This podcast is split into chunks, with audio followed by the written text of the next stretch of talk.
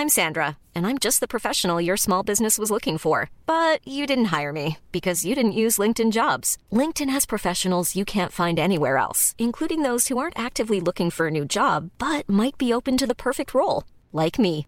In a given month, over 70% of LinkedIn users don't visit other leading job sites. So if you're not looking on LinkedIn, you'll miss out on great candidates like Sandra. Start hiring professionals like a professional. Post your free job on linkedin.com/people today.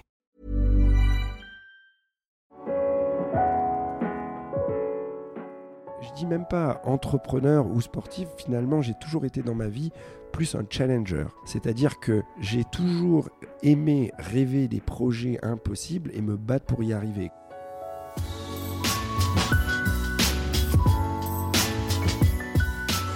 Bienvenue dans Take Off, un podcast où je pars à la rencontre des femmes et des hommes qui sont à l'origine des plus belles startups françaises. Merci à eux qui me reçoivent à leur domicile le temps d'un petit déjeuner et merci à vous d'être là pour cette deuxième saison. Vous pouvez nous suivre sur les plateformes d'écoute habituelles iTunes, Deezer, SoundCloud et toutes les autres.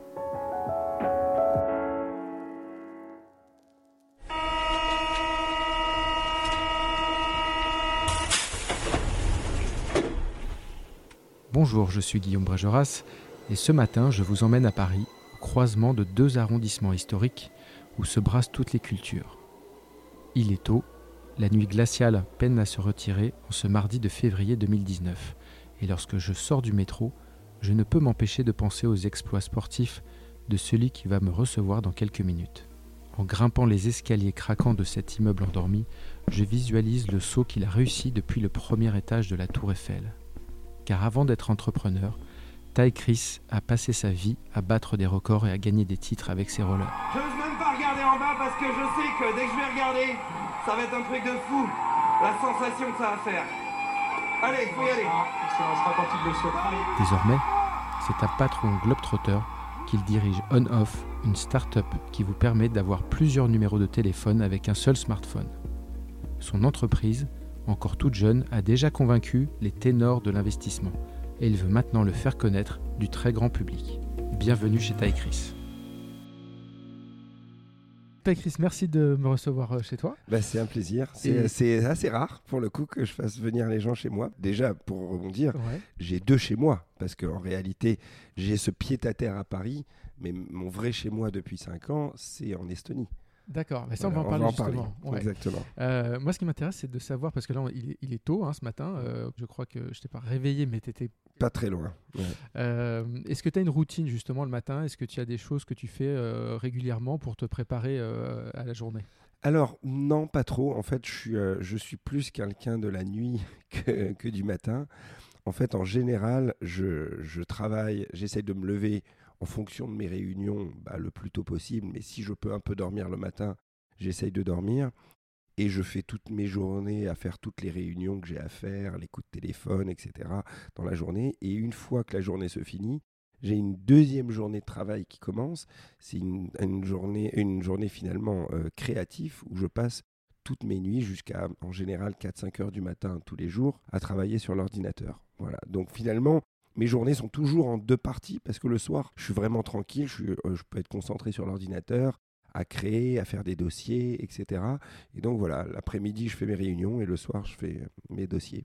Donc, tu fais partie de ces gens qui n'ont pas euh, forcément beaucoup besoin de dormir ou Alors, j'aime beaucoup dormir, et j'aime- mais j'ai pas, j'ai pas finalement beaucoup le choix. Donc, en fait, je dors quasiment pas la semaine, en en tout cas très peu, 3-4 heures par nuit la semaine. Et le week-end, je suis toujours KO, et là, je fais un 12 heures pour récupérer la fatigue de la semaine. C'est comme ça que je fais. D'accord. Euh, on va parler un petit peu de On-Off. Donc, c'est euh, l'entreprise que tu as fondée il y a maintenant 5 ans à peu près, déjà. Exactement, 5 ans. Euh, donc, j'aimerais savoir un petit peu, surtout, commencer par. c'est rare quand même qu'un un- un ancien sportif de très haut niveau monte une boîte et surtout arrive à, à la faire perdurer dans le temps. Euh, donc, euh, déjà, qu'est-ce qui a déclenché cette, cette idée-là? Alors, plein de choses. Finalement, quand, je, vois un petit peu ma carrière de sportif, c'est vrai que j'ai toujours été sportif, mais en parallèle de ma carrière de sportif, j'ai commencé à être entrepreneur en étant assez jeune. D'abord, j'avais ouvert un magasin de roller, après, je fabriquais des skateparks pour des mairies, après, euh, euh, j'avais acheté mes propres rampes, je faisais des shows. Après, j'avais lancé une boisson énergétique de type Red Bull avant que Red Bull se lance en France.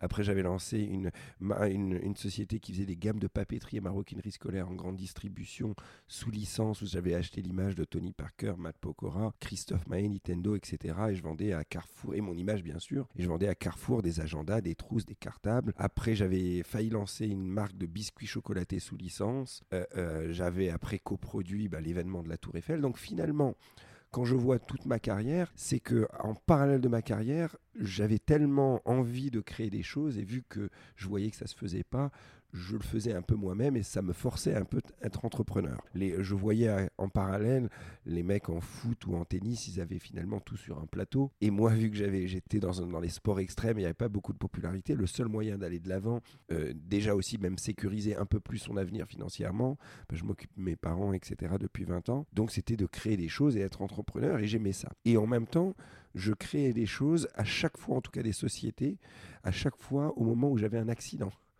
Parce que quand on est dans la compétition, on fait des, tournées, etc., on n'a pas le temps de se poser. Et à chaque fois que j'étais sur mon lit d'hôpital, et eh ben, finalement, ma vie s'effondrait parce que je pouvais plus faire mes compètes, mes sponsors me lâchaient. Et donc là, je me remettais en question et je me disais, il faut que je fasse quelque chose. Et donc, l'année 2013 euh, était pour moi vraiment une année euh, charnière où tout, on va dire, toute ma vie s'effondrait à ce moment-là parce que J'arrivais plus à monter mes records. En tout cas, j'arrivais plus à avoir des autorisations. J'avais écrit un long métrage que j'avais essayé de monter à Hollywood et que j'avais pas réussi à monter à Hollywood. Un long métrage sur euh, quel sujet? euh, Alors euh, rien à voir. Hein. Pas, en tout cas pas sur les sports extrêmes. C'était un long métrage sur un film d'anticipation. j'avais, je faisais des cours de comédie depuis des années. J'avais des projets de cinéma. J'avais signé même un long métrage en, avec un premier rôle que j'avais sur un gros film à 7 millions d'euros et à, la, à deux mois du tournage, le film s'est annulé. à l'époque, je me suis séparé de ma copine. Donc et surtout je me suis cassé la jambe une fois de plus et j'étais sur mon lit d'hôpital.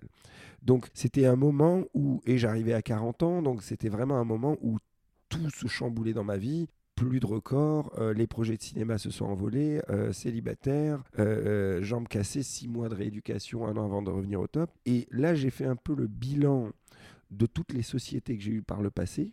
Et je me suis dit, et à chaque société, finalement, j'ai appris, j'ai eu une leçon différente. Par exemple, quand j'étais dans la grande distribution, je me suis rendu compte que euh, euh, c'était le pot de fer contre le pot de terre, c'est-à-dire que j'étais face à Carrefour, que c'était très dur le monde de la distribution. Si on veut lancer une marque, il faut trouver un, marché où il y a une distribution mondiale facilement. Euh, c'était important, d'avoir ma propre marque, d'être propriétaire de ma marque, parce que quand j'avais la marque Tony Parker et que je la perdais, j'avais un trou dans mon chiffre d'affaires. Et donc finalement, sur le lit d'hôpital, j'ai écrit 7 points qui étaient pour moi comme une formule magique. Et je me suis dit, mon nouveau projet, ça va être dans ces 7 points.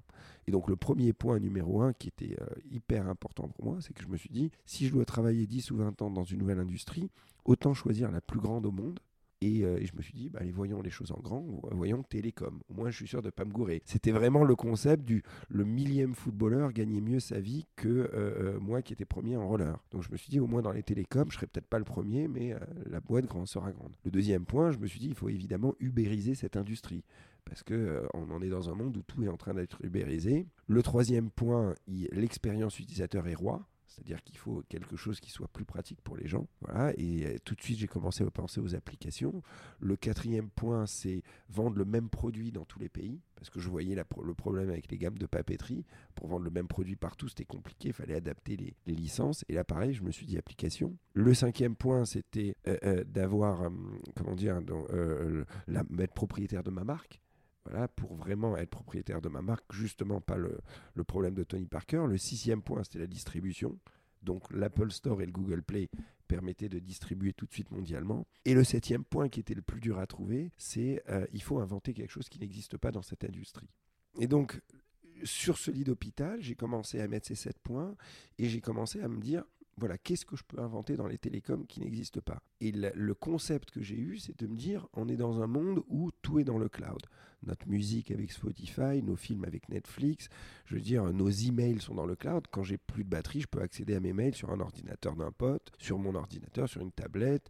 Euh, euh, je peux prendre le téléphone d'un pote et voir mes mails instantanément. Et je me suis dit, quand même, dans les télécoms, il y a un élément qui n'est pas dans le cloud depuis 30 ans, c'est notre 06, notre numéro de mobile, qui lui est coincé dans une carte SIM plastique. Je me suis dit, ça c'est quand même, ça je sais pas pourquoi c'est comme ça, mais c'est vraiment un non-sens tout est dans le cloud, sans exception. Pourquoi le numéro de mobile, le 06, est coincé dans cette petite carte SIM en plastique quand je voyage à l'étranger et qu'on me vole mon téléphone ou que je le perds? Ben, Il faut que j'attende de rentrer à Paris dans un magasin SFR, racheter ma carte SIM SFR pour, avoir mon numéro. Et donc j'ai commencé à rêver de me dire je vais créer un truc, le cloud number, en tout cas le numéro dans le cloud, et c'est comme ça que ça, c'est parti. Et tu te souviens de la première personne à qui tu as proposé l'idée, en tout cas tu l'as challengé pour avoir un peu de, un peu de retour? Totalement. En fait, le problème que j'avais, c'est que c'est bien beau d'avoir cette idée, mais quand on n'y connaît rien, on n'a pas d'argent et que c'est une question très très technique. Quand vous demandez même quelqu'un qui est fort en informatique comment on peut mettre des numéros de mobile dans le cloud, personne ne peut répondre. Et donc en fait, il m'a fallu globalement six mois pour trouver le nom du job du mec qui sait. je ne savais même pas le nom du job. Et c'était comme un peu une chasse au trésor parce que je regardais sur Internet, je demandais à des gens, etc. Et au bout d'un certain moment, j'ai compris que c'est un chef architecte télécom. Et une fois que j'ai compris ça, j'étais à la chasse au chef architecte. J'ai réussi à en trouver deux, celui de Bouygues et celui d'Orange. Celui de Bouygues m'a conseillé juste amicalement parce qu'il travaillait chez Bouygues. Celui d'Orange venait de quitter Orange et donc j'ai pu l'embaucher à la journée. Il m'a dit malheureusement que c'était 1500 euros par jour, donc c'était violent. Heureusement, il, a accepté de faire l'analyse en 2-3 jours, parce que de toute façon, j'avais pas plus d'argent pour le faire. Et donc, il m'a dit la chose suivante, il m'a dit ton idée est vraiment innovante, ça n'existe pas. Techniquement et légalement, c'est possible, parce que le monde télécom est très régulé. Le seul problème, c'est qu'il n'y a qu'un opérateur mobile mondial qui peut le faire parce qu'un numéro peut être détenu que par un opérateur. Donc il me dit, tu as deux choix. Soit tu vas voir SFR, Orange, Bouygues, etc. Et là, tu es parti pour un tour de grand 8. Ça se fera jamais, tu attendras des années, tu tourneras en rond et peut-être même ils te voleront l'idée. Soit tu le crées tout seul. Alors là, j'étais sur le cul parce que je me dis comment ça, je le crée tout. Et moi, je peux créer un opérateur euh, mobile, je ne savais pas. Mondial Mondial. Bah, parce que dans ma tête, les, les opérateurs, déjà, je croyais qu'il n'y avait que trois ou quatre licences par pays, qu'elles coûtaient euh, des centaines et des centaines de millions, qu'il fallait déployer des antennes à des milliards d'euros. Donc je me rendais bien compte que c'était pas pour moi, quoi. Et, finalement, non, il m'a dit, écoute, il y a deux types d'opérateurs. Il y a les opérateurs donc qui sont propriétaires des, des antennes qui payent les milliards, et il y a ce qu'on appelle des MVNO. Le MVNO, c'est un opérateur qui est également propriétaire d'une licence, mais qui n'est pas propriétaire des antennes et qui loue finalement les antennes aux opérateurs. Et euh, il m'a dit, bah là, tu peux potentiellement faire ça, mais euh, c'est extrêmement compliqué, il faut quand même des millions d'euros. J'ai la chance d'être toujours un, éternel enthousiaste. Moi, je vois que les, solutions, jamais les problèmes dans ma vie, et je crois vraiment que tout est possible. Et l'idée était tellement forte, je trouvais en tout cas, que je me dis, tous les gens à qui je vais, je vais proposer cette idée, les fonds d'investissement également, vont foncer au quart de tour et vont se dire mais c'est tellement extraordinaire, on va te donner l'argent. Et, et, ça, c'était évidemment mon amateurisme qui me faisait penser ça. Mais, mais du coup, je suis parti au quart de tour, j'ai passé mes nuits à, euh, à designer sur Photoshop un, produit euh, par rapport à ça, euh, vu que je fais du design sur Photoshop. J'ai passé mes nuits à faire un dossier de 100 pages qui résume toute la vision, toute la stratégie, des mois à faire un business plan, à maîtriser Excel sur le bout des doigts, etc. Et à partir de là, j'ai commencé à rencontrer des fonds d'investissement qui m'ont, à juste titre, un peu rigolé au nez et envoyé balader. C'est-à-dire bah, Raconte-nous un peu le premier. Euh, alors, ce qui était. Le, fait que j'avais une image publique, les gens me recevaient, même chez les opérateurs. Je me rappelle que au tout début, j'ai réussi à être, euh, euh, avoir une réunion avec, avec le chef de cabinet du président d'Orange, qui a organisé une réunion avec 10 personnes donc tous euh, les, les, les, tops de chez Orange. Euh, et, quand je suis arrivé dans cette réunion, en fait, Orange avait, avait ce qu'ils appellent un, un, laboratoire euh, d'innovation, c'est Technolab, je crois, ou Techno, Technocentre voilà, le Technocentre. Et j'ai vu qu'il y avait le patron du Technocentre. Et ils avaient un produit qui n'était pas vraiment concurrent parce qu'ils ne vendait pas des numéros. Il s'appelait Libon. Et donc, le Technocentre fabriquait Libon. Et donc, c'était, je me suis retrouvé vraiment avec le syndrome de ce que mon architecte télécom m'a dit. C'est que je suis arrivé pour leur présenter l'idée. Je me suis dit, bon, ben, on va peut-être trouver une façon de le faire ensemble, etc. Et finalement, je me suis retrouvé face toute la partie innovation qui m'ont dit bah, viens chez nous, nous expliquer comment ça marche et euh, on a, on a des, euh, euh, un produit un peu concurrent et donc tout de suite je me suis sauvé et j'ai jamais, jamais reparti les voir évidemment. Et, et en tout cas, les fonds, bah, les fonds, ouais, m'ont reçu, mais, mais globalement, ils m'ont reçu le premier rendez-vous. Finalement, les gens étaient curieux, donc me recevaient pour voir ce que c'était l'idée, mais derrière, il n'y avait pas donné pas suite. Qu'est-ce qui bloquait selon toi? Plein de choses. Euh, mon image de sportif, c'est clair que c'était un désavantage énorme parce que moi, rollerman, que personne me voyait en tant qu'entrepreneur, les gens ne savaient pas euh, euh, la, vie que j'avais pu avoir en tant que monter des boîtes, etc. Et, et c'était pas dans la tech en plus, j'y connaissais rien. J'étais tout seul, j'avais pas d'équipe. Euh, en plus, je m'attaquais à un milieu très très très compliqué, régulé, etc. Et les gens qui s'y connaissaient un petit peu dans ce milieu, alors eux se disaient carrément que c'était totalement impossible parce que que l'idée n'était pas possible. Ta personnalité. les experts architectes télécoms savaient que techniquement et légalement, c'était faisable, mais c'était vraiment mm, quasiment la mission impossible parce que la régulation n'était pas, euh, euh, euh, n'était pas bloquant pour l'idée, mais évidemment, elle n'avait pas été écrite pour cette idée. La régulation avait été écrite il y a, je sais pas, il y a 30 ans, et donc les experts se disaient, évidemment, il va y avoir des allers-retours peut-être très très compliqués avec le régulateur, et peut-être à un moment, ça sera bloqué. Donc il y avait une vraie peur par rapport à ça. Et, donc voilà, bon bref, les, fonds m'ont rembarré, mais ce qui était marrant, celui qui m'a vraiment débloqué psychologiquement, c'est mon chirurgien, parce que je sortais une réunion avec un fonds, d'une réunion avec un fonds, et mon chirurgien m'appelle pour savoir si ma jambe va mieux. Et moi, un éternel enthousiaste, je lui dis au téléphone, bah, je sors d'une réunion avec un fonds, ça s'est super bien passé, j'ai ce projet, etc., etc. Et mon chirurgien me dit, ça m'intéresse, je veux investir. Et là, j'ai compris que finalement, quand il m'a dit ça, j'ai compris que finalement, je ne suis pas obligé d'aller chercher sur les fonds, je peux chercher sur les amis. Et du coup, c'est ce que j'ai fait. J'ai laissé tomber au début, en tout cas, les fonds d'investissement et j'ai convaincu tout mon entourage. Euh, en un mois, j'ai convaincu 33 personnes qui m'ont donné un million d'euros. Euh, et j'ai continué comme ça pendant des années et finalement j'ai convaincu au final 130 personnes. Donc ça veut dire mon chirurgien, mon comptable, mon avocat, mes potes riders, des sportifs, des gens de la télé, tout le monde, tout le monde. Et ces 130 personnes, à eux tous, m'ont donné 10 millions. Et, ces 10 millions t'ont permis de tenir quand même un sacré. M'ont permis de tenir 4 ans mhm. euh, et de fabriquer le produit. Donc, euh, tout de suite, euh, quand j'ai levé le premier million, même si ça paraissait beaucoup d'argent, les experts me disaient assez vite que dans le monde des télécoms, c'est peu d'argent. Euh, et donc tout de suite, je suis parti m'installer en Estonie. Mhm. Euh, euh, donc 100%, je vis 100% là-bas. Et j'ai monté une équipe, donc c'était vraiment une aventure. Donc j'ai débarqué à Tallinn, pris des petits bureaux. J'avais un pote d'enfance qui y vivait, donc il m'a aidé au début. Et on a embauché un ingénieur, deux ingénieurs, trois ingénieurs. Et comme ça, je suis monté à. Aujourd'hui, on est 40 en Estonie et je me suis finalement enfermé avec eux euh, jour et nuit pendant toutes ces années. Et c'est comme ça que je suis devenu moi-même expert technique et ça me permettait d'être d'être plus euh, plus fort pour arriver à argumenter face aux investisseurs et aux experts techniques à continuer à lever des fonds. Mais ça a été pendant les quatre ans ça a été un enfer euh, absolu parce que euh, euh, il fallait arriver déjà à trouver les, génies dans chaque domaine, les embaucher, comprendre comment ça marche. Il y avait techniquement, c'était quasiment, on est aujourd'hui, notre application est quasiment une des plus techniques au monde. Il n'y a, a aucune, je pense, application qui rassemble tous les challenges technologiques que nous avons, puisque nous avons des SMS, des MMS, de la voix en VoIP, audio et vidéo. Nous avons aussi des appels en GSM sur le réseau, etc. Bon, c'est juste un truc de malade. Et, donc, ça, c'était très, très dur. Et surtout, j'avais pas assez d'argent. Les 10 millions, ils sont pas arrivés d'un coup, ils sont arrivés au fur et à mesure. Et j'avais jamais un mois d'avance finalement. C'est-à-dire que je démarrais le mois, et en plus j'avais 40 personnes au bureau. Si je trouvais pas la fin du mois, le 23 du mois, pour payer les salaires 250 000 euros, je mettais la clé sous la porte et les 40 personnes se retrouvaient au chômage. Évidemment, je ne leur disais pas. ils le savent aujourd'hui ou pas? Oui, ils le savent.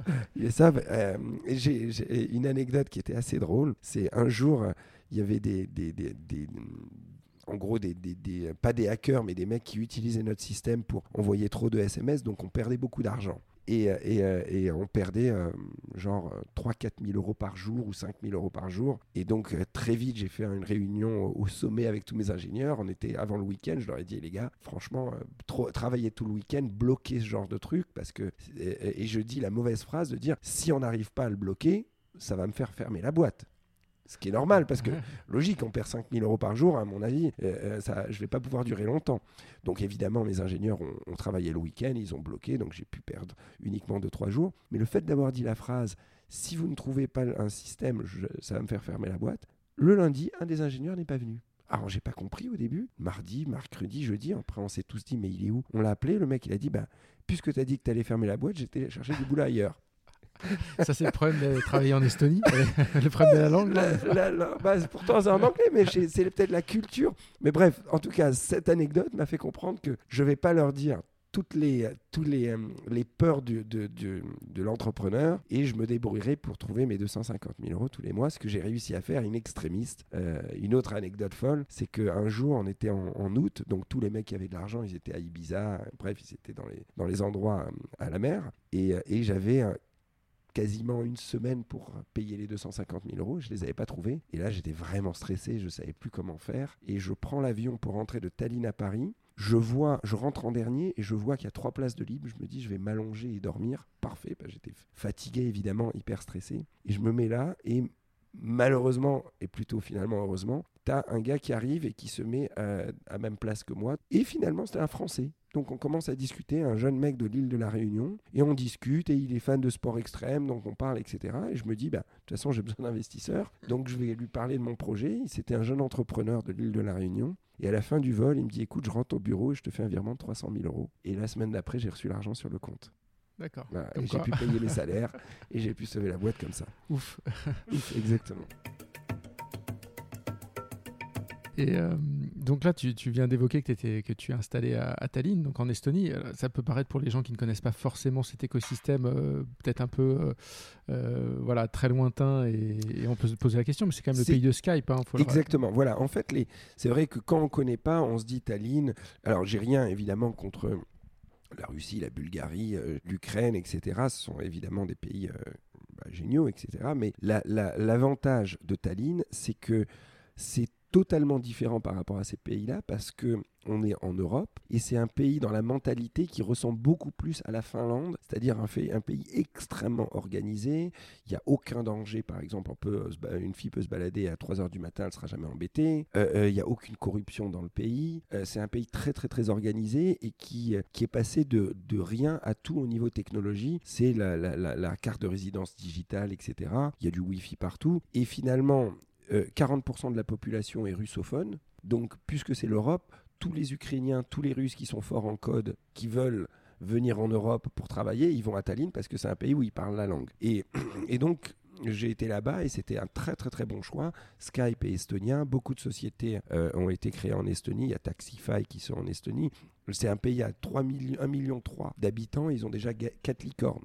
Ça donne un. On n'en a, pas autant en France. Voilà, on n'en a pas autant. Donc. Euh, voilà, donc en fait, j'ai été, c'était un très très très bon choix parce que clairement, ce que j'ai pu fabriquer avec tous ces millions là-bas m'aurait coûté le double en France. Et, alors la société reste française par contre, hein, c'est juste une filiale de développement. Aujourd'hui, tout appartient à la France, donc on ne fait pas encore du bénéfice, mais si on en fera, ce euh, c'était pas une histoire d'exiler l'impôt puisque ça en reste en France, mais, euh, mais clairement, puisqu'il faut que je me batte contre les géants avec les quelques millions que j'avais, heureusement que j'ai fait ça. Et justement, tu, parles des géants. Euh, dans ce podcast, euh, Xavier Niel euh, donc, était invité et me disait J'attends le premier, la première personne qui va pouvoir disrupter ce monde des télécoms. Ah, je l'attends, je l'attends, je l'attends. Ah fermement, parce que c'est lui qui est un peu aussi. voilà. Donc, est-ce que tu l'as rencontré? Alors, je l'ai rencontré, bien sûr, je l'ai rencontré. En fait, c'est le, le beau-frère d'un de mes actionnaires. Euh, et, donc, euh, il m'a organisé une réunion avec Xavier euh, en tête à tête au début. Xavier a trouvé le, projet vraiment génial et innovant. Par contre, il n'a pas investi chez moi, ce qui n'est pas grave, hein, aucun problème. Il, il, vient de racheter, par contre, une société la semaine dernière qui est, dont le fondateur est actionnaire chez moi. Donc finalement, voilà, on, se retrouve. Mais j'ai revu Xavier plein de fois par la suite, évidemment, dans le monde des télécoms. Euh, et donc, on a une très bonne relation. Euh, là, justement, je lui ai souhaité mes, mes voeux et il m'a répondu et tout. Euh, donc voilà, simplement, je, crois qu'on n'est pas sur les, euh, on n'a pas la même problématique et les mêmes, sur les mêmes échelles. Moi, j'essaye d'innover énormément, mais via une application. Je suis au début de cette innovation télécom, mais c'est vrai que je pense qu'on va venir, euh, en tout cas pour pas disrupter les télécoms, mais réinventer l'expérience utilisateur dans les télécoms. Ça, c'est sûr qu'on est en train de le faire. En fait, on est parti d'une application qui permet d'avoir un double numéro, un deuxième numéro, mais puisque j'ai été obligé de créer un opérateur mobile mondial, on est maintenant en train de réinventer toutes les verticales télécom, les appels moins chers, les SVI, etc. voilà. Et qui, qui sont les utilisateurs aujourd'hui de on-off Parce qu'au début, on disait que c'était pour les gens qui voyageaient, qui pouvaient. euh, En fait, il y a différents utilisateurs. Comme je disais, de toute façon, les produits vont énormément évoluer euh, sur, même sur cette année, euh, puisqu'il y aura beaucoup de nouveaux produits qui vont sortir. Mais le principal qu'on vend depuis maintenant quelques temps déjà, c'est le double numéro. Donc le double numéro, il y a quatre usages principaux. Donc le premier, c'est soit on veut un numéro pro perso. Le mec, il veut un numéro pro sans avoir une deuxième carte SIM. Il télécharge un offre, ça lui coûte 3,50€ au lieu de payer un deuxième abonnement, super cher, etc. Il a tout sur son téléphone. En plus, on a des fonctionnalités qu'on n'a pas, qu'un téléphone normal n'a pas. On peut envoyer des SMS dans le futur, on a des répondeurs multilangues. Dès qu'on appelle l'international, c'est moins cher, etc. Donc le pro perso. Le deuxième usage, c'est le gars qui veut le numéro pour vendre quelque chose sur le bon coin qui veut pas être embêté parce que si je vends ma voiture et je donne mon vrai numéro, une fois que j'ai vendu la voiture, je vais être encore harcelé. Alors là, je me prends un numéro pour un mois. Une fois que j'ai vendu la voiture, je balance le numéro. Clairement, le troisième numéro, c'est la rencontre. Alors quand je dis la rencontre, ça veut dire soit une fille qui veut justement se protéger, qui veut pas donner son numéro tout de suite, elle donne un numéro comme ça, tampon, et si le mec est sympa, au bout d'un mois, elle lui donnera son vrai, nom- vrai numéro. Ou carrément, ça c'est un peu plus vache, euh, le mec ou la fille qui ont une double vie et qui veulent euh, cacher, euh, parce qu'on rencontre une fille en soirée, on lui donne son numéro, euh, et le lendemain on peut balancer le numéro. Quoi. Donc ça c'est les trois usages. Et le quatrième usage, c'est plus pour les gens qui travaillent avec l'international. Donc quelqu'un par exemple qui travaille avec les États-Unis, eh ben, il va pouvoir se prendre un numéro américain et euh, être joignable aux États-Unis au prix local, puisque les Américains vont voir un numéro américain qui les appelle. Ils vont pouvoir envoyer des SMS au prix local américain, etc. Et le mec sera à Paris. Donc finalement, ça, pour toutes les sociétés françaises qui travaillent avec d'autres pays, c'est hyper fort, parce qu'on se prend un numéro anglais, un numéro américain, un numéro australien, etc. Donc il y a ces différents usages. Et après, on a inventé quelque chose qui était unique dans l'histoire des télécoms, c'est la portabilité virtuelle. Alors, la portabilité, c'est quelque chose qui est une obligation légale. Quand on dit la portabilité, c'est-à-dire qu'on annule son numéro de chez SFR ou Orange et on peut le transférer chez Bouygues, par exemple. Mais dans l'histoire des télécoms, c'était toujours d'une carte SIM physique, plastique, à une carte SIM plastique. Et on ne pouvait pas porter son numéro entre les pays. Par exemple, Orange sont dans 30 pays. Je ne peux pas prendre mon numéro 06 français et dire j'ai envie de porter mon numéro Orange français à Orange Tunisie, par exemple. Ça marche pas. Et donc, puisqu'on est un opérateur régulé et que le régulateur nous oblige à respecter la loi, ce qui est, très bien, donc on a dû fabriquer la portabilité, mais nous, on n'a pas de carte SIM, on est dans le cloud, justement, c'est les cloud numbers. Donc on a dû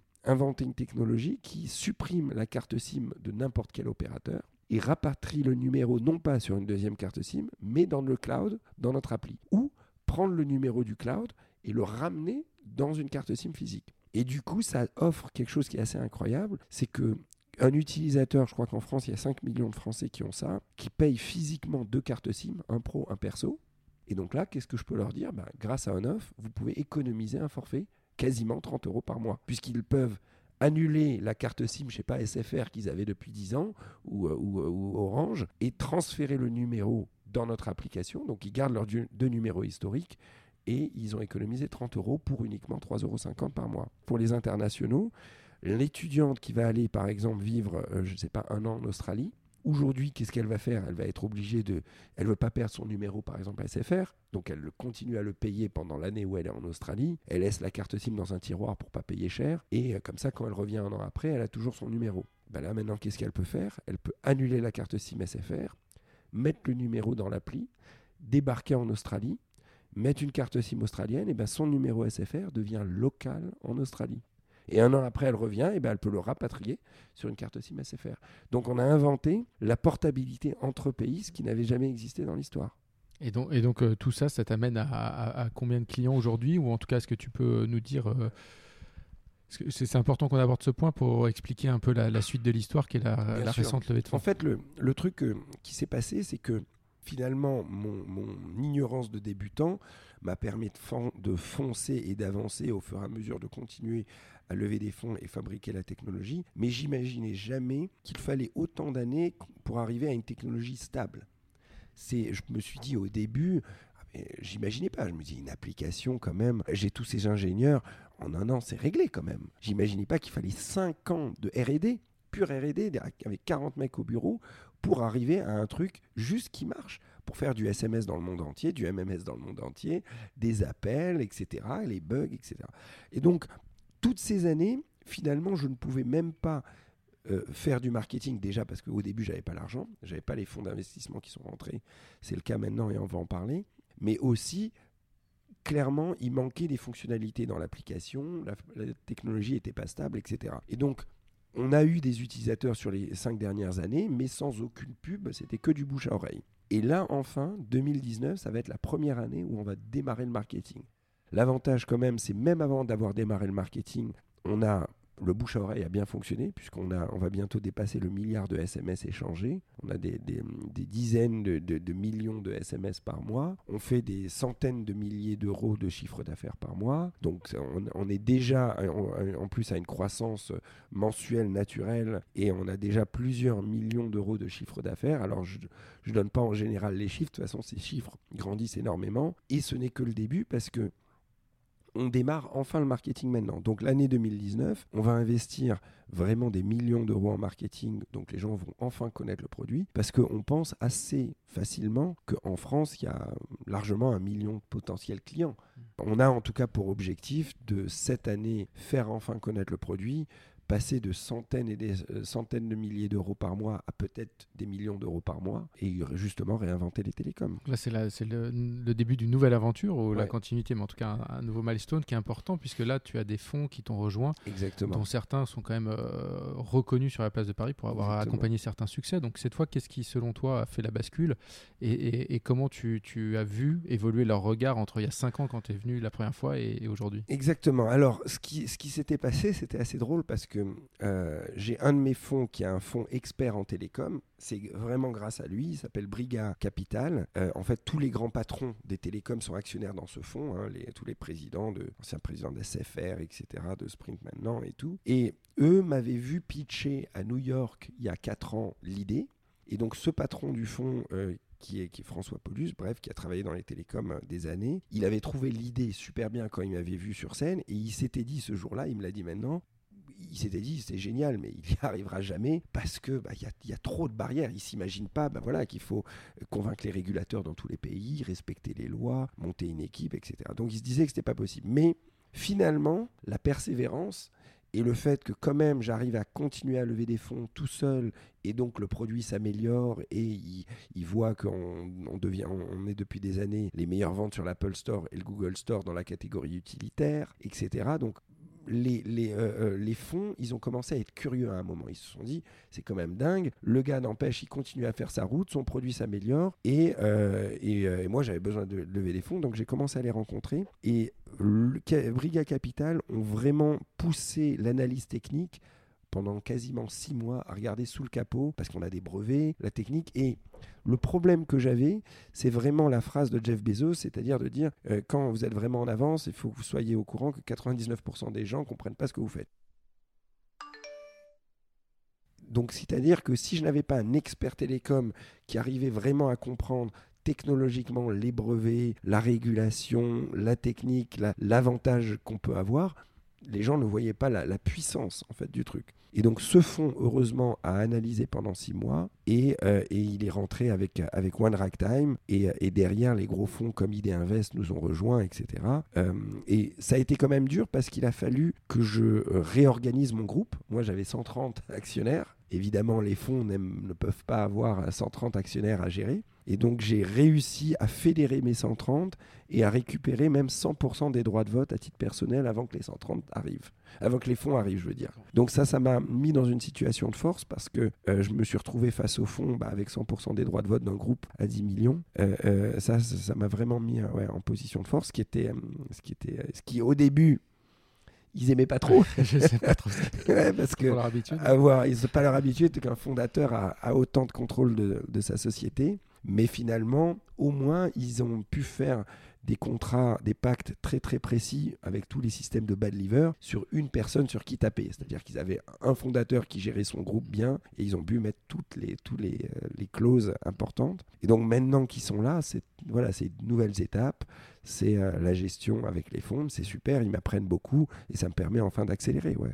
Et tu, encore une fois, est-ce que tu vois la différence euh, de regard qu'ils ont pu porter sur toi aujourd'hui entre 2000, 2018, puisque ça s'est passé fin 2018, et quand tu as, quand tu as lancé On-Off Alors maintenant, ça n'a plus rien à voir. Je veux dire, euh, ce que j'ai réussi à faire en toute, toute objectivité est, presque un, miracle. En tout cas, les, gens, les gens de l'industrie se, rendent compte et donc il n'y a plus aucune, euh, plus aucun doute à leurs yeux que je suis un, entrepreneur, euh, en tout cas, qui, gère mon business. Alors, je dis pas de talent parce que chacun a plus ou moins de talent, c'est pas le truc, mais en tout cas, ils ont l'image de sportif et n'existe même plus dans, dans, leur tête, quoi. Parce que, euh, en plus, je suis devenu ingénieur télécom. Quand je dis ingénieur télécom, c'est-à-dire que les brevets, c'est moi qui les ai inventés. Je suis un collab sur la technique. Tous les systèmes de packs d'actionnaires, j'ai fait des systèmes assez complexes de, de, de de vote x20, de systèmes d'obligations convertibles, etc. Donc, euh, euh, je, suis vraiment voilà, incollable à tous les niveaux. Il y a un truc, par exemple, qui m'a fait énormément plaisir. C'est le président de l'ARCEP, donc le régulateur télécom,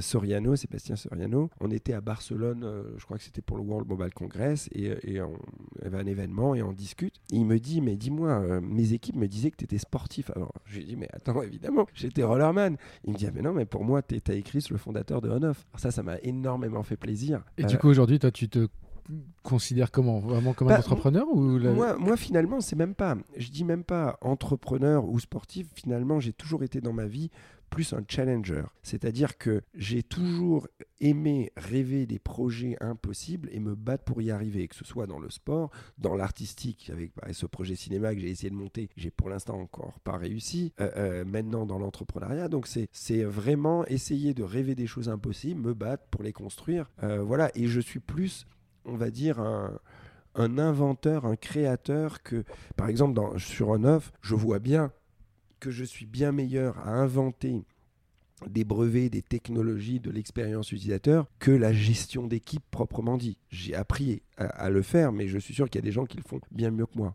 Et donc, à l'avenir, je pense si la société grandira, moi je serai plus justement dans la com, dans l'innovation, dans le produit, dans tout ce genre de choses qui me plaisent plus. Je suis plus un créatif, quoi. Alors pour, pour, tous ceux qui, comme Sébastien Soriano, ne savent pas que tu as été sportif, est-ce qu'aujourd'hui tu pratiques encore? Je pratique plus. Oh là là, ça c'est le, c'est vrai que je devrais euh, pendant un moment, en tout cas à Tallinn, euh, euh, j'avais pris un, rythme de courir tous les soirs pour rester en forme, etc., etc. Et comme tous les rythmes, si tu perds le rythme, après, c'est fini. Et là, c'est vrai que les dernières années, ça a été tellement dur avec le stress de lever des fonds tous les mois et que j'étais à deux doigts de perdre la boîte hein, tous les mois que je suis resté devant l'ordinateur et je fais plus de sport pour l'instant. Mais j'ai toujours cet espoir de me dire si euh, j'ai le temps, si la boîte grandit bien, peut-être je pourrais, avant d'être trop vieux, refaire un record. J'aimerais bien. De quelle nature? Bah, J'ai toujours eu plein d'idées de records. Je voulais sauter par-dessus la Seine, je voulais sauter par-dessus l'avenue des Champs, je voulais sauter du haut du Rockefeller Center à New York. Bref, j'avais euh, du haut du pain de sucre, j'avais plein d'idées. Les idées ne manquent pas. Mais alors, qu'est-ce qui Non, mais bon, est-ce que les fonds accepteront Ça, c'est autre chose. ah, ils ont signé dans le pacte. Euh, non, mais évidemment. Aujourd'hui, il y a beaucoup, beaucoup. Euh, la société, beaucoup tient sur mes épaules. Donc, j'ai des vraies responsabilités, quoi. D'accord. Et donc ça, clairement, il y a des choses que tu n'as plus le droit de faire ou Évidemment. Évidemment, c'est, si je veux faire un record demain, il faut que je leur demande autorisation. C'est, évident. Et évidemment, ils vont dire non. et alors, entre sauter du premier étage de la Tour Eiffel en roller, puisque ça, c'est un de tes records, et, euh, et la course au lever de fond, qu'est-ce qui est le plus difficile aujourd'hui? C'est, très différent. Clairement, le, le, ce que j'ai fait dans le sport, est, beaucoup plus difficile parce que déjà c'est plus intense sur un moment plus court. C'est-à-dire que on travaille une vie et ça se joue sur 30 secondes, ça se joue sur 10 secondes, etc. Donc en termes de, pression et de, responsabilité sur un moment extrêmement fort, c'est très très dur. En plus, euh, on joue avec, son intégrité physique, etc. Donc ça, c'est encore plus de pression. Euh, il y, a la, y a la peur, il y a tout ça. Sur le, sur le monde de l'entrepreneuriat, même si on a peur, par exemple, de ne pas lever des fonds, la peur, elle n'est pas instantanée, elle est dans la longueur. Je vois vraiment plus le côté entrepreneur comme un marathon et un sprint pour le sport. Il faut rester persistant en tant qu'entrepreneur. Euh, il, faut garder la tête froide. En fait, essayé de jamais voir les problèmes à plus d'une journée et même jamais me stresser. C'est-à-dire que quand par exemple je démarrais le mois et que j'avais 23 jours pour trouver les 250 000 euros, si je commençais en début de mois de me dire mais zut, mais si tu les trouves pas, qu'est-ce qui va se passer, etc., etc. Déjà, c'est pas constructif et, ça, et ça allait me stresser. Donc en fait, j'essaye d'avoir uniquement le rêve au loin qui me permet d'avancer et me lever le matin et abattre le maximum de problèmes à la journée. Et il n'y a que ça qui compte, c'est-à-dire le maximum de problèmes et me dire ça prendra le temps que ça prendra. S'il faut 5 ans, s'il faut 10 ans, la seule chose qu'il faut que je fasse, c'est toujours le rêve ultime et mettre le maximum de problèmes par jour et un moment, un moment, un moment ou un autre, ça, ça marchera. C'est un peu la préparation aussi euh, sportive de haut niveau. Exactement. ah, oui.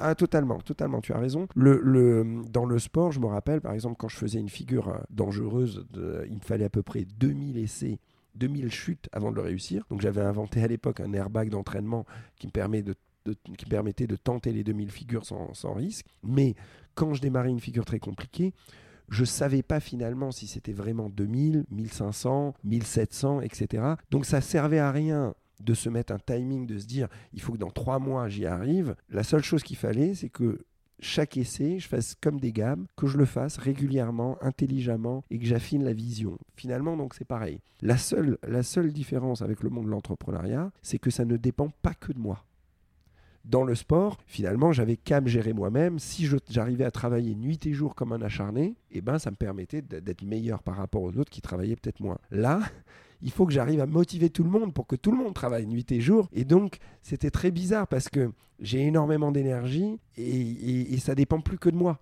Donc il fallait que j'arrive à transmettre cette énergie, que je motive les gens et, euh, et que j'essaye de faire en sorte que tout le monde avance aussi vite que ce que j'avais envie. Ce qui est quand même compliqué, j'imagine. Euh. C'est compliqué. C'est vraiment ça. Ça, c'était, c'était euh, presque ce qui avait le plus frustrant parce que oh, moi, je suis un maniaque, un monomaniaque. C'est-à-dire quand je fais une chose, je ne fais que ça, nuit et jour. Et, euh, et, et, donc, j'ai envie d'avancer vite. Si ça tenait qu'à moi, je travaillerais 19, 19 heures par jour sur ce projet pendant 5 ans. Et voilà. Mais bon, évidemment, les autres ingénieurs, ils n'ont ils ont pas cette vision. Et ils ont leur vie, ils ont leurs enfants, etc.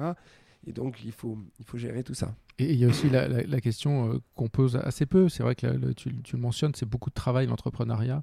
Euh, donc tu te mets à risque aussi euh, dans ton intégrité physique, dans ton intégrité physique peut-être d'une autre manière que dans le sport, mais sur le long terme ça peut être dur. comment tu comment tu prends soin de toi et comment tu arrives à, à faire en sorte de, de, tenir ce marathon comme tu le dis? Alors pour le coup, je prends pas vraiment soin de moi et je vois quand même après ces 5 ans que, on va dire, j'ai ramassé physiquement, euh, etc. ça m'a vraiment fatigué parce que j'ai tiré beaucoup sur la corde. Après, dans, le sport, le sport m'a quand même appris à, écouter mon corps parce que si j'écoutais pas mon corps dans le sport, j'avais toujours l'accident qui arrivait. C'est-à-dire que si j'arrivais à l'entraînement un peu trop fatigué, bah, je me blessais à la fin de la journée. Donc évidemment, là, c'est pas pareil, mais je sens quand vraiment je suis trop trop trop fatigué, etc., et que je risque de, tomber malade ou d'être moins performant, et eh ben je rentre chez moi, je dors, et, voilà quoi. Mais c'est, je fais pas. Hum, alors j'ai la chance quand même de pas fumer, j'avais pris de drogue, euh, je bois très très peu, donc ça c'est quand même un avantage. Mais au-delà de ça, je fais pas euh, malheureusement pas de sport et je mange pas spécialement sainement. Euh, euh, voilà. Donc c'est juste le sommeil que j'essaye de, de, récupérer quand vraiment je suis au bout de, voilà, d'être KO. Le sommeil, le sommeil. Voilà. Et est-ce que tu as le temps euh, Alors, j'imagine que non, mais euh, tu, tu, as fait beaucoup d'activités au, moment notamment où ta, ta, notoriété a monté. Tu faisais pas mal de, télévision notamment. Est-ce que c'est des choses aujourd'hui euh, que tu referais? Est-ce que tu as encore le temps de les faire? Est-ce que ça Alors, j'ai pas le temps spécialement de les faire, mais après, une émission peut être relativement courte, ça peut être qu'une semaine, etc. Et c'est un trade-off, c'est-à-dire que si, si l'émission est très, très, très populaire, ça vaut le coup quand même de le faire parce que ça me permettra déjà de revenir dans dans, le devant de la scène. Clairement, ça va aider On-Off puisque mon image est en relation avec On-Off. Si l'émission est sympa, je vais pas dire, je vais pas dire non, pourquoi pas. Euh, après, même si j'ai aimé participer à toutes ces émissions d'aventure, c'était super. Je n'avais pas envie d'être que présentateur télé parce que tu sais, j'ai eu des, pas mal d'émissions télé que je présentais, j'ai eu des dizaines d'émissions en tant que présentateur et j'avais pas, c'était pas quelque chose qui me passionnait pour toujours. J'avais pas envie d'être présentateur télé. Participer à une émission d'aventure, pourquoi pas Mais, euh, mais voilà, alors j'ai eu quelques propositions sur les dernières années, j'en ai eu même beaucoup, euh, mais j'en ai pas accepté parce qu'elles étaient pas, elles me passionnaient pas plus que ça et j'avais aussi euh, pas la tête à, vraiment à le faire ou physiquement j'étais pas prêt. Tu avais fait notamment Pékin Express que tu avais gagné. J'avais gagné Pékin Express, j'avais fait Colanta, j'avais Ouais. fait Danse avec les stars. Qu'est- Qu'est-ce qui te reste le- le- le- Là aussi, il y a quand même cer- certaines de ces émissions, euh, même pour ceux qui les connaissent pas bien, euh, on se doute que c'est pas facile physiquement. Euh, Mmh. Qu'est-ce que tu, quel souvenir tu gardes de, de ça, de- du, du- du challenge euh, physique, euh, aventure Alors, euh, chaque émission évidemment était différente. Colanta, c'était pas trop un challenge physique. Bien sûr que c'est physique, mais, mais on va dire la partie physique, elle est fun et donc elle est dure, mais elle est, elle est, elle est fun. Tous les gens dans Colanta sont très contents quand il y a des épreuves. Le seul truc qui est difficile, il y a deux éléments qui sont difficiles sur Colanta, c'est clairement l'ennui parce qu'on tourne un peu en rond sur son île au début, quoi. Encore, même pas au début, pendant tout la- toute l'aventure.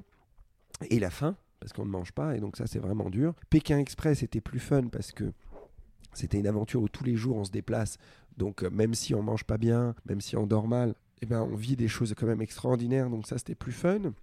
Et on, c'était un challenge, oui, physique, mais, mais on le sent pas, on est dans, on est dans l'action, quoi. Moi, je suis un gars d'action, donc on est dans l'action, il n'y avait pas de problème. Et euh, Danse avec les stars, là, c'était différent. Je le voyais presque plus comme un challenge mental que physique, parce que euh, euh, physiquement, quand on fait du sport de haut niveau, on peut pas s'entraîner 11 heures par jour. Sinon, au bout de 2-3 jours, le corps tient plus. Donc, on peut faire à peine 3-4 heures, 5 heures max. Euh, alors que sur la, de la danse, j'arrivais à en danser 11 heures par jour. Et la difficulté sur Danse avec les stars, c'était plus arriver à mémoriser les multitudes de petits points posés. Sa tête comme ça, le regard par là, le doigt comme ça. La posi- Donc, c'était arriver à positionner, positionner son corps dans une façon différente. Et il faut que le cerveau arrive à mémoriser la multitude de nouveaux mouvements dans le rythme à coup de 11 heures par jour. Euh, mais euh, voilà, toutes ces aventures étaient, étaient extraordinaires. hein, Voilà, t'ont aidé euh, pour l'entrepreneuriat d'une manière ou d'une autre ou pas du tout? Non.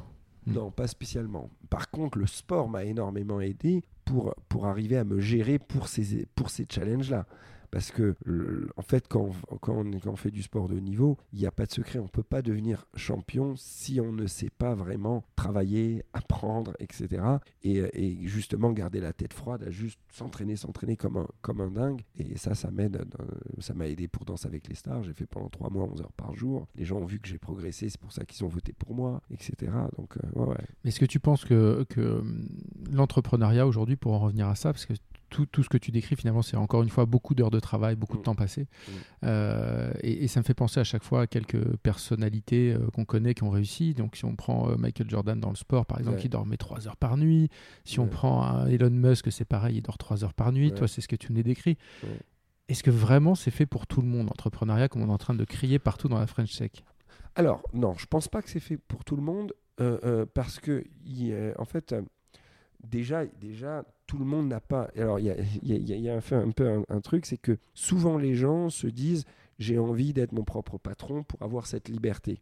Mais euh, c'est pour comparer par exemple dans le sport, il y a beaucoup de gens qui se disent bah, évidemment j'ai envie d'avoir la, la liberté financière que tous les sportifs ont, mais ils ont mais aucun sportif n'a commencé le sport pour à la fin s'acheter la belle bagnole. Ils ont commencé avant tout le sport pour la passion du sport. Et, moi, évidemment, quand je faisais, quand j'ai commencé le roller, jamais j'imaginais que j'allais pouvoir en vivre un, un jour dans ma vie. Et je m'en foutais complètement. C'était ma passion. Je faisais ça nuit et jour. Finalement, dans le monde de l'entrepreneuriat, c'est un peu la même chose. C'est-à-dire que je pense que les gens qui ont vraiment créé des boîtes, bien sûr qu'il y en a certains qui le font uniquement pour gagner de l'argent, mais en général, les grands inventeurs, en quelque sorte, les Elon Musk, etc., c'est avant tout des passionnés de création et d'imaginer quelque chose de nouveau. Et, et si ça marche, et quand ça marche, bon, bah, c'est la cerise sur le gâteau, mais même si ça marcherait pas, il l'aurait fait quand même. Et, et il faut accepter aussi la longue route pour toucher les étoiles. C'est-à-dire que, euh, euh,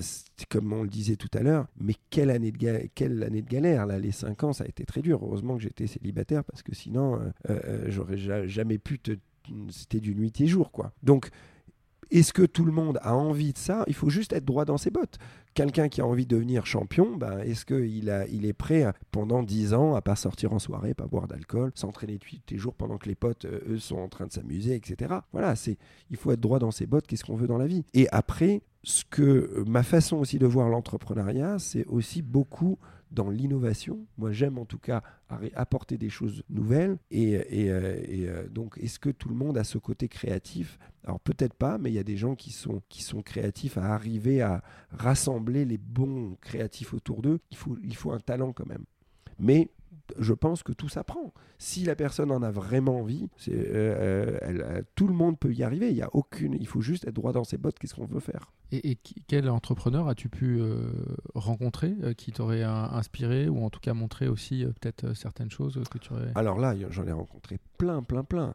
justement, le Galion, au Galion, j'en ai rencontré beaucoup. Maintenant, à France Digital, j'ai eu la chance, tu d'être élu à France Digital. Et là, j'en ai rencontré beaucoup. Et sur toutes ces années j'ai vraiment été une éponge, vu que je partais de zéro, que j'avais aucune expérience. J'étais une éponge à, demander des conseils toute la journée à tout le monde. Et je rassemblais du savoir dans ma marmite. Et, et au fur et à mesure, je m'améliorais. Et le bon sens essayer de, de, de, trouver des, justement des mécanismes dans les packs d'actionnaires, dans les trucs comme ça. Euh, euh, euh, Fred Mazzella de Blablacar m'a beaucoup conseillé. j'ai eu la chance donc de le rencontrer. Alors pas au tout début, mais après, hein, j'ai eu la chance de le rencontrer. J'ai un investisseur et entrepreneur suisse qui m'a aussi beaucoup conseillé, lui pour le coup vraiment au tout début. clairement, mes avocats j'ai posé des milliers de questions à mes avocats qui m'ont qui m'ont expliqué les lois et après le bon sens permis d'imaginer des trucs un peu nouveaux. Mais j'ai pas, à part Fred et cet investisseur suisse euh, qui était Ebenrad, j'ai pas euh, spécialement d'autres personnes en tête, mais des, centaines en tête. Voilà. Je faisais ça finalement toute la journée. Quand j'allais au Galion, je discutais avec les entrepreneurs, j'écoutais les histoires. Je demandais à chaque fois que chaque entrepreneur me raconte son histoire pour comprendre le chemin de chacun et voir comment je vais faire le mien. En préparant ce podcast, je, suis tombé sur des photos euh, de toi, notamment tout, tout petit en, roller euh, sur le Trocadéro. Donc j'imagine que déjà à cette époque-là, tu ne devais pas forcément euh, imaginer que tu sauterais un jour de la Tour Eiffel. Mais alors, à quel moment tu as pu imaginer, peut-être dans l'enfance, que tu pourrais avoir ta boîte? Alors ça, non, très tard très très très tard. Finalement, pas dans l'enfance parce que, mais bon, mon père est algérien, ma mère est grecque. Je suis arrivé en France quand j'avais 5 ans. Mes parents n'avaient non pas d'argent, n'ont pas d'expérience dans les affaires, n'ont pas d'expérience dans les médias, etc. Et donc, je viens d'un environnement, d'un univers qui ont, qui ont rien à voir avec tout ça. Et je, pour le coup, je vois qu'en termes de diversité, là, il faut vraiment qu'on améliore dans tout ce qui est euh, entrepreneuriat et tout ça, parce que tous les entrepreneurs que je rencontre aujourd'hui, je le vois, soit c'est des ingénieurs, soit c'est des gens qui ont travaillé dans d'autres boîtes, ils sont dans cet univers d'entreprendre.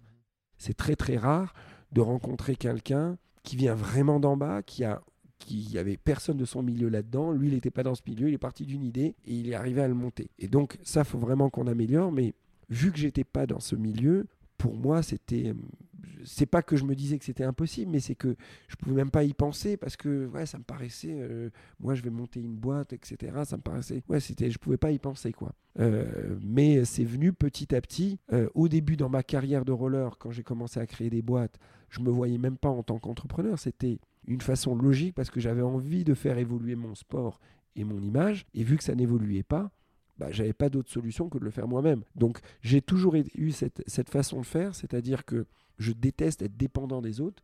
J'ai envie que les choses avancent et quand ça avance pas, bah, je le fais moi-même. Le, le, le, film que j'ai écrit, pour le coup, euh, d'abord j'avais eu un, film euh, où j'avais signé un premier rôle qui s'est pas fait parce que finalement le scénario, les producteurs ont trouvé qu'il était, les distributeurs ont trouvé qu'il n'était pas assez bon. Donc j'ai pris le taureau par les cornes. Je me suis dit, bah, je vais écrire moi-même et j'espère que ça sera meilleur, quoi, tu vois. Donc c'est juste la façon de faire. Quand, je faisais mes gammes de papeterie, c'était tellement, j'étais tellement dépendant de tous les designers, bah à la fin je me suis dit je vais faire les designs moi-même pour aller plus vite. Ça je le dois vraiment à mes parents, c'est-à-dire que même si j'avais aucune expérience dans le business, dans les affaires, qu'on n'avait pas d'argent, etc., j'ai pas fait et que j'ai pas fait d'études, donc j'ai pas été une seule fois à l'école, même pas en maternelle, mais mes parents m'ont donné une, une liberté de penser et vu que je n'avais rien appris d'une façon scolaire, à chaque fois, il a fallu trouver mes propres façons d'apprendre. Par exemple, les langues, quand j'ai commencé à voyager à l'étranger, et je me suis rendu compte qu'il fallait que j'apprenne l'anglais, donc j'ai pris un dictionnaire, j'ai écrit sur un dossier Excel 1500 euh, mots euh, en français, en anglais, en, espagnol, en italien, etc. J'ai imprimé ça, j'ai appris par cœur les 1500 mots, et là, du coup, j'arrivais un peu à parler. C'est comme ça que j'ai appris les langues. Donc à chaque fois, je... Euh, je vois bien aujourd'hui, même dans le système scolaire, les jeunes sont assis et ils attendent l'information qui arrive vers eux. ils sont passifs. Moi, vu que je n'avais rien, il fallait à chaque fois que je sois proactif à trouver une solution pour apprendre. Et ça, pour le coup, c'est génial dans l'entrepreneuriat, parce que être entrepreneur, c'est avoir des millions de problèmes toute l'année et devoir les gérer tous les jours. Donc il faut à chaque fois trouver une solution à un problème. Et, le fait d'être que dans la, pratique et jamais la théorie, ça me permet euh, voilà, d'avoir ce caractère. J'ai beaucoup voyagé, bien sûr. Hein. On, a été, on avait fait la traversée de l'Atlantique en voilier, l'Amazonie en pirogue, dès le plus jeune âge, hein, jusqu'à jusqu'à 17-18 ans. On a vraiment énormément voyagé. En fait, quand je résume, quand je, me rappelle de toute cette période, en fait, on a juste vécu notre jeunesse pleinement sans aucune peur du futur. Les, parents ont souvent la, peur pour leurs enfants et pour eux du futur, ce qui est vrai parce que la vie elle est très dure. Mais mes parents, malgré qu'on n'avait pas d'argent, ils n'avaient pas cette peur parce que aussi leur, leur objectif de vie était ailleurs. C'est-à-dire que euh, maintenant on est dans un monde qui est très matérialiste. Il faut absolument, pour avoir réussi dans la vie, il faut, il faut avoir réussi matériellement. Euh, même on peut être un confini si on a gagné beaucoup d'argent on est respecté dans la société. Dans la philosophie de mes parents, c'était pas du tout ça. C'était être philosophiquement riche et qu'on n'ait euh, pas une belle maison, une, pas une belle bagnole ou, ou aucune fringue de marque. On s'en fout complètement. Donc pour eux, il n'y avait aucune peur du futur. Et donc, ils nous ont vraiment laissé à mon frère et moi tout faire, faire du sport, du piano, de la magie, du dessin, etc. Sans aucune peur et vraiment les faire avec passion. Donc toute ma jeunesse, c'était voilà, faire les choses que j'avais envie finalement. Euh, donc euh, les voyages, euh, la pêche sous-marine, des trucs, mais toujours les faire à fond. C'est-à-dire que nos parents nous disaient faites ce que vous voulez, on vous soutient, par contre, faites-le à 200% avec, vos avec passion. Alors déjà, le truc qui était marrant, c'est qu'on avait un singe. J'avais, euh, moi, je voulais toujours voulu avoir un petit singe. Mes parents, ils ont dit oui. de toute façon, ils sont un peu hors norme. Hein. Donc, on avait un petit singe à Paris et du coup, on l'emmenait en vacances avec nous. On allait pendant des années. En fait, on faisait tous les hivers trois mois en Martinique en général et l'été deux mois en Grèce. On faisait ça. Euh, on allait pas dans beaucoup d'endroits différents. Alors oui, on a fait la traversée de l'Atlantique, en voilier, l'Amazonie en pirogue, on a fait le Brésil, on a fait les Saintes, on a fait euh, évidemment plein d'endroits. Mais quand on aimait un endroit, on y revenait tous les ans et c'était toujours mon frère et moi qui décidaient. Euh, nous décidions, c'est-à-dire que mes parents nous mettaient une grande carte du monde, disaient Vous voulez aller où cette année? Et donc on disait Hop, on va aller là. Et, euh, et euh, vu qu'on aimait beaucoup la Grèce, dans un petit village de pêcheurs où mes, grands-parents allaient quand on était plus jeunes, etc., donc on y allait tous les ans de, de, de mois. Et la Martinique, on a beaucoup aimé, donc on est allé pendant très longtemps. Après, c'est devenu peut-être un peu trop touristique et la, la, euh, la, nature était, avait, en tout cas dans, l'eau, était devenue moins, moins belle qu'il y a, il y a 30 ans quand, quand on faisait de l'apnée, de, la plongée sous-marine, mon frère et moi. Personne ne m'a jamais obligé à faire quelque chose. Ça toujours, je me suis mis mes propres obligations. Créer une boîte, c'est des millions d'obligations. Mais, mais, mais c'est mon choix et donc il n'y a pas de problème là-dessus. Et, vu que c'est fait par passion, je vois bien que je peux même pas vraiment partir en vacances parce que euh, au bout de 2-3 jours de vacances, j'ai des multitudes d'idées qui, euh, qui, commencent à, sonner dans ma tête et j'ai qu'une envie, euh, dès que je me suis un peu reposé, c'est de revenir à, la bataille et continuer à avancer parce que j'ai envie d'aller au bout de mon rêve, quoi. Donc j'ai voilà et j'ai la chance d'avoir une vie quand même assez riche puisque je suis passé du sport à la télé, au cours de comédie, maintenant à l'entrepreneuriat, et qui sera. J'ai évidemment plein de rêves que j'ai envie encore de réaliser. Déjà, je vais essayer de tourner cette page. Moi, je vois la vie comme des pages. Donc, j'essaye de tourner toutes les pages et d'aller au bout du truc. Donc, la page de cette société, j'ai vraiment envie d'aller au bout. Et j'espère de changer l'expérience utilisateur dans la main des gens et révolutionner, en tout cas, un peu les téléphones là-dessus. Et si j'arrive à aller au bout et en même temps gagner de l'argent, ben je pense que j'ai 3-4 projets que j'aimerais faire. J'aimerais vraiment créer une école pour les enfants dans le futur qui donnera cette liberté de penser. Parce que je vois le fait de ne pas avoir été à l'école, que j'ai, je donne souvent des conférences sur le leadership, l'entrepreneuriat, je vois que finalement les gens ont des, ils ont leurs propres démons, des peurs intérieures qui les bloquent sur tout. Dès que, en fait, je le voyais quand je voulais créer une boîte, en tout cas quand je voulais créer cette boîte, dès que j'en parlais autour de moi, les gens m'assommaient avec des multitudes de problèmes. Ils disaient, mais tu connais rien, tu n'as pas d'argent, tu n'as pas d'équipe, etc. C'est pas possible. Si ça s'est pas fait, il y a une raison. Donc, et, en réalité, quand on se lance dans un projet d'entreprise, on ne connaît jamais, à moins d'être expert dans le domaine, mais même si on l'est, on ne connaît jamais vraiment les problèmes qui vont surgir. Donc, au final, ça ne sert à rien d'y penser. Moi, je préfère, euh, d'une façon euh, innocente, de me dire, bah, quand ils seront là, je réglerai les problèmes au jour le jour, et, et toujours simplement avoir le rêve au loin qui me permette d'avancer. Et les jeunes sont beaucoup plus dans la théorie, et ils ont toutes ces barrières et ces démons intérieurs qui les bloquent. Et donc je me dis, si je dois créer une école, je vais créer une école qui, va avoir beaucoup, beaucoup euh, euh, moins d'élèves pour le nombre de profs. Et les élèves vont jamais être assis à attendre l'information, ils vont justement être actifs pour être eux à trouver les solutions continuellement. Donc ça, c'est quelque chose qui me tient à cœur. Alors c'est aussi le jour où j'aurai des enfants. Ça, euh, voilà, ça va, ça va faire de pair. Après, j'aimerais bien faire encore un ou deux records. Ça, ça me, la scène ou le Rockefeller Center, j'aimerais bien. Clairement, le film que j'ai écrit, ben, là, je le produirai parce que j'ai pas écrit un long métrage pour pas aller au bout du truc. Et le dernier truc, si j'ai la possibilité euh, d'aller un jour dans l'espace, j'aimerais bien. Voilà, c'est les quatre projets. Vous venez d'écouter Take Off, une émission réalisée par Jean-Philippe Louis et Michel Varnet. Merci à tous pour votre soutien, merci à mes invités qui me reçoivent chez eux, merci pour vos encouragements et vos critiques. Pour ne rater aucun épisode ou réécouter ceux de la première saison, abonnez-vous sur votre plateforme de podcast favorite. Vous pouvez également me laisser un message via Twitter, gbregeras. À très bientôt.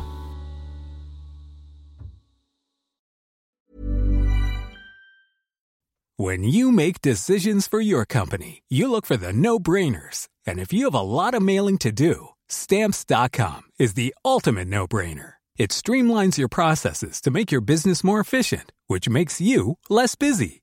Mail checks, invoices, legal documents, and everything you need to keep your business running with stamps.com. Seamlessly connect with every major marketplace and shopping cart. Schedule package pickups and see your cheapest and fastest shipping options from different carriers with rates up to 89% off USPS and UPS rates. And with the stamps.com mobile app, you can take care of mailing and shipping wherever you are. Make the same no-brainer decision as over 1 million other businesses with stamps.com. Sign up with code program for a 4-week trial plus free postage and a free digital scale. No long-term commitments or contracts. That's stamps.com. Code program.